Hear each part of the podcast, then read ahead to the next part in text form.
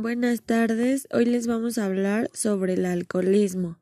El alcoholismo es una enfermedad crónica, progresiva y en muchos casos mortal, producida por el consumo incontrolado de bebidas alcohólicas, que interfieren en la salud física, mental, social y familiar, así como las responsabilidades laborales.